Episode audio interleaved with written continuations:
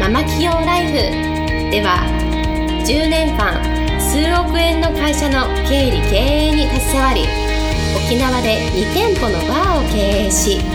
カウンセラー瞑想トレーナーとしても活躍している白間ゆりえがママでも一人の女性として楽しみ自分の人生を自由に生きるためのメソッドをお伝えしていきます。それでは今回の番組をお楽しみください。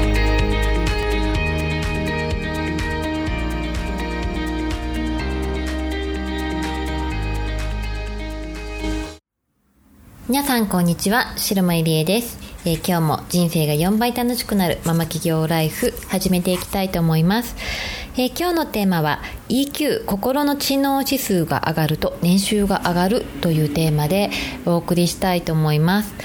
えー、EQ というのはですね心の知能指数と言われていて、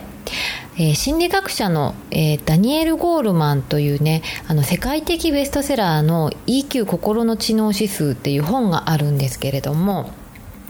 でその中に書かれている、まあ、EQ なんですけれども皆さんも多分まあ、聞いたことない人もいるかもしれないけれども最近では結構いろんなところでねこの言葉が出てきているんじゃないのかなと思うんですけれどもじゃあ EQ って何なのかっていうと、まあ、自分をコントロールする力なんですね。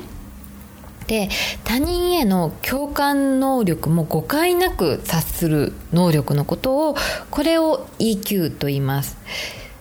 でまあどういうことかというと自分の感情をコントロールできてでさらに他人の感情をねちゃんと誤解なく理解するんですね。で感情の扱いが上手い人のことを、まあ、EQ が高いというんですけれども、まあ、EQ がね高い人ほど、まあ、年収が高くなるというねあのー、見聞も出てるんですね。でやっぱりその自分の感情をコントロールできてそして他人の感情もね読み取ってそして感情の扱いねそのマネージメント感情のマネージメントが上手い人ほど、まあ、EQ が高いんですけれども例えばね日本だと空気が読める人がね EQ が高いっていうふうにこう言われる文化だと思うんですね。でこれっていうのは誤解があって例えば空気を読む人空気を読んで自分のね言いたいことが言えない人っていうのは結構日本人の特徴だと思うんですね。うん、なんか場の空気は読むけれどもでも結局自分の意見言いたいこと何も言わないでそのまま終わってしまう、うん、で自分の感情も理解して相手の感情も理解する。その上で自分の言いたいことを言える人が EQ が高い人のことなんですね。で空気を読んで黙っている人は EQ が高いとは言わないそうなんですね。でじゃあなんで空気が読める人がねいいっていうふうに結構会社とか組織になると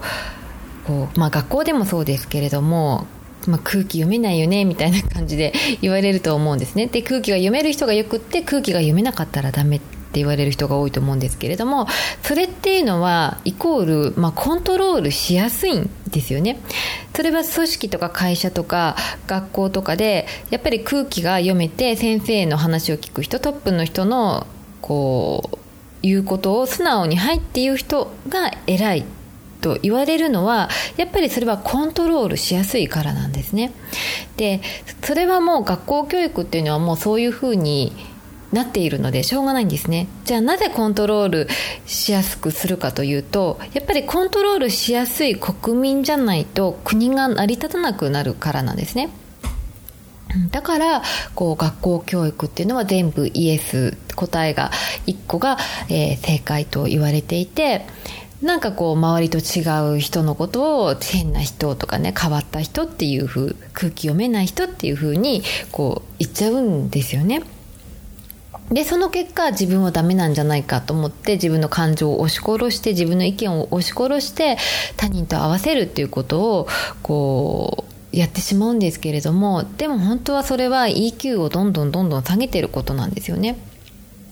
でまあこの本の中にはですね、まあ、EQ が高い人が年収が高いというふうに言われているんですけれども、まあ、年収がね高いっていうのは、まあ、いろんなこう環境があると思うんですね。例えば年齢とかそれから性別とか、まあ、労働時間とかねそれから会社だったらその地位っていうのが、まあ、年収が高くなるポイントだと思うんですね。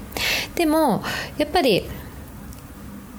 これらのね要素を全部取り除いた時例えば年齢も変えられないし性別も変えられないし、まあ、労働時間はねあのその人次第だと思うんですけれども地位もなかなかこうそんなにねみんな一気に上がらないと思うんですね。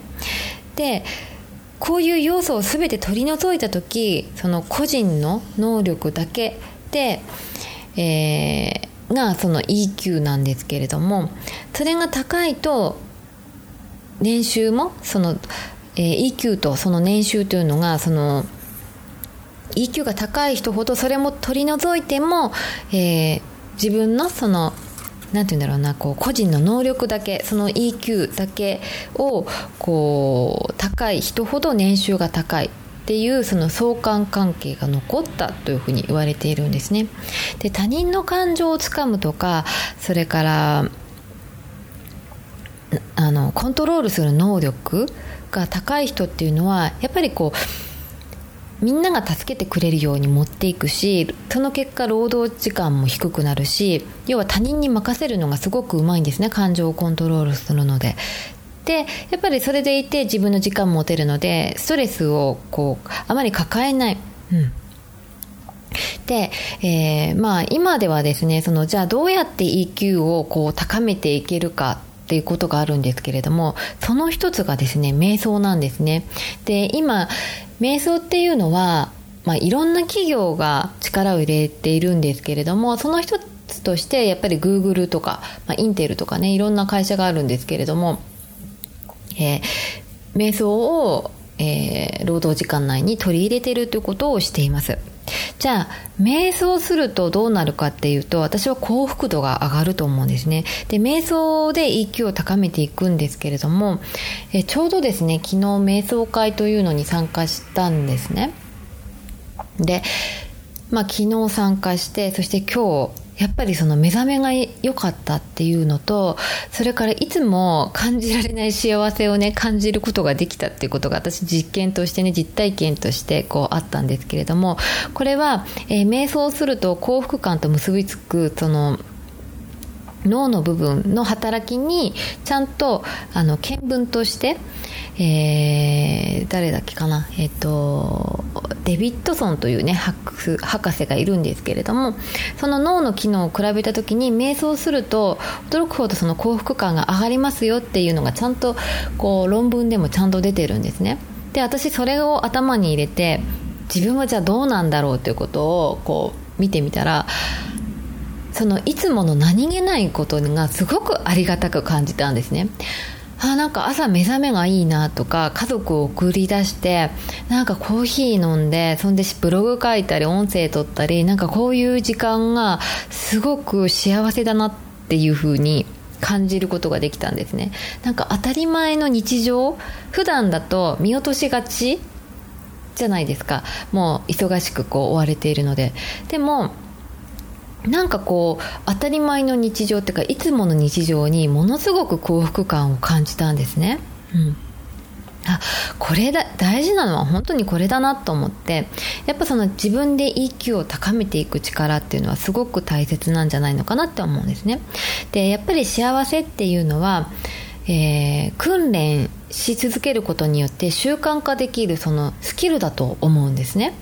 でどれだけ大きなねそのお金とか富とかをね手にしてもやっぱり周りではね一見人が恨まやしかるような成功を手に入れたとしてもその自分の中から湧き起こるその幸福感を感じることができないとその幸せってねあの長続きしないっていうふうに言われているんですよね。うん、で、まあ、一時的にねお金持ちになったりとか、まあ、いろんなことが巻き起こってきてもやっぱり一時的には余興をしてすごくなんかやったーみたいな感じでやると思うけれども自分の幸福度がちゃんと保たれてないとそれって本当に一時的な感情で終わっちゃうんですよね、うん、だからその自分の EQ を高めるためにはその瞑想を毎日の中に取り入れてみるということをぜひやってみてください。はい、それでは今日はこれで終わりにしたいと思います。また来週お会いしましょう。本日の番組はいかがでしたか？番組では白間ゆりえに聞いてみたいことを募集しています。ご質問は web 検索で「白間ゆりえ」と検索。ブログ内の